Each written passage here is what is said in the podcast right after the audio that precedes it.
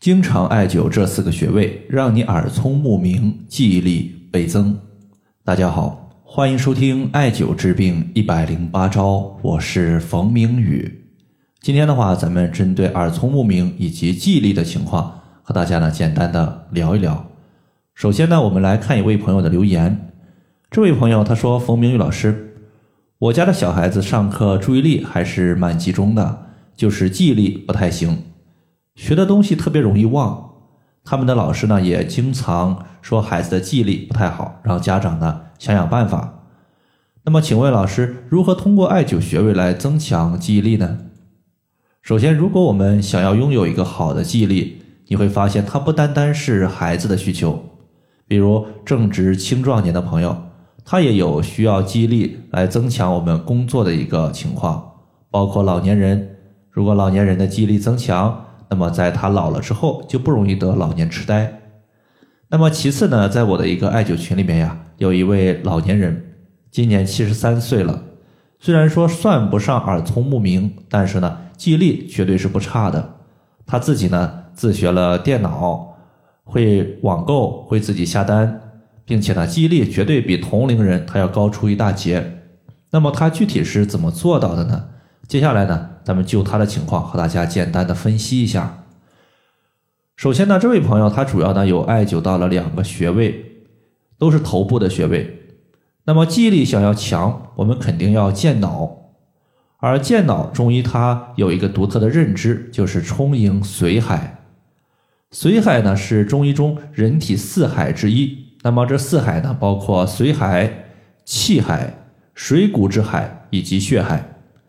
它们各自呢，在人体的不同位置对应着不同的功能，而髓海其实就是人体的大脑，它是人体之中一个物质水的汇聚之处。既然要健脑，我们在头部呢要选择两个位置，一个是耳朵，另外一个呢就是正头顶悬的位置，也就是百会穴的所在。百会穴呢，我们刚刚说了，它是在人体的正头顶。当我们把两个耳朵对折的时候，你会发现耳朵出现了一个耳朵尖儿。那么耳朵尖儿和人体的正中线在头顶的交点，就是这个百会穴的所在。而百会穴，我们中医也称之为百脉之宗，也就是人体各个经脉，它的经脉之气都会汇聚在百会穴。所以呢，在中医上面，它也有百会穴调百病的说法。另外呢。百会穴它本身就是头部的穴位，而头部的穴位它肯定可以调节头部的病症。我们经常艾灸百会穴，能够增强头部的记忆力。其次呢，就是耳朵，耳朵上面它可不单单只有一个穴位或者是几个穴位。那么中医呢，已经把耳朵发展为了一个疗法，我们称之为耳穴疗法。耳朵虽然很小，但它却是人体的全身经脉汇聚之处。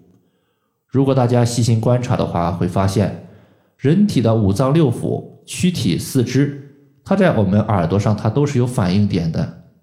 整个耳朵呢，它也像是一个倒吊的婴儿。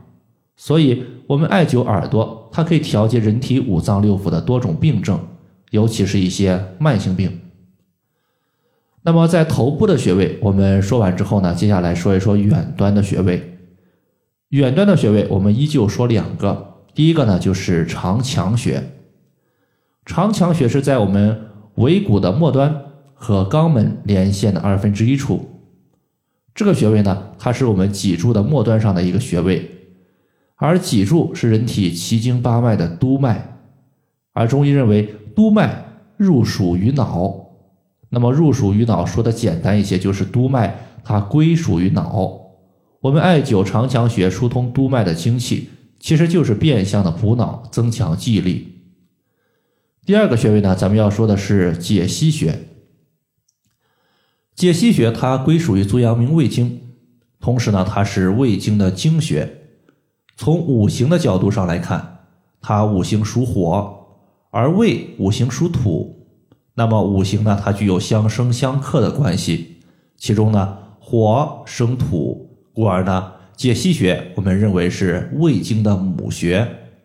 那么中医对于病症的调节有一个原则，叫做虚则补其母，实则泻其子。我们艾灸解溪穴，可以增强胃的动力，可以健脾胃，而脾胃乃是后天之本，气血生化之源。所以呢，当我们艾灸解溪穴的时候，可以增强我们身体的一个气血。另外一方面，当人体的气血充足，可以改善我们脑部的供血微循环，从而增强记忆力，使人体耳聪目明。那么解析穴的位置呢？它是在我们足背踝关节前的一个横纹中点，和第二脚趾正对应。你像我们微抬我们的一个足部的时候，你会发现呢，在脚踝附近的前方出现了一条横纹。横纹的二分之一处就是解析穴的所在。那么以上呢，就是我们所要分享的主要内容。这四个部位我们再说一说，分别是耳朵、百会穴、长强穴以及解析穴。以上呢，就是我们今天所要分享的主要内容。如果大家还有所不明白的，可以关注我的公众账号“冯明宇艾灸”。姓冯的冯，名字的名，下雨的雨。感谢大家的收听，我们下期节目再见。